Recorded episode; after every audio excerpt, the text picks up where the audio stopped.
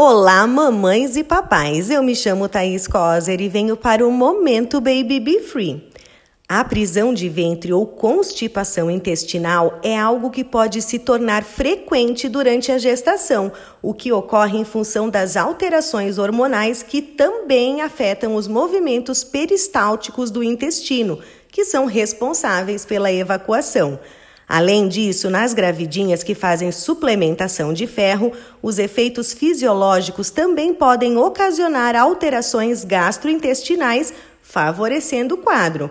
Para prevenir este desconforto, é preciso ter atenção redobrada com as escolhas alimentares. Procure evitar alimentos que podem trancar a motilidade intestinal, dentre eles o milho, proteínas em excesso, cevada e trigo. E claro, né, mamães, passem longe dos processados, dando preferência por opções saudáveis, naturais e nutritivas, sabe? Comida de verdade.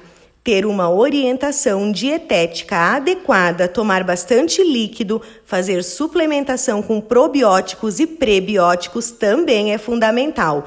Lembrando que cada mulher possui suas individualidades, então nada deve ser feito sem o acompanhamento de um profissional especializado.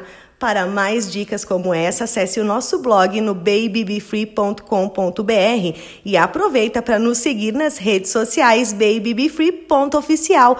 Um beijo!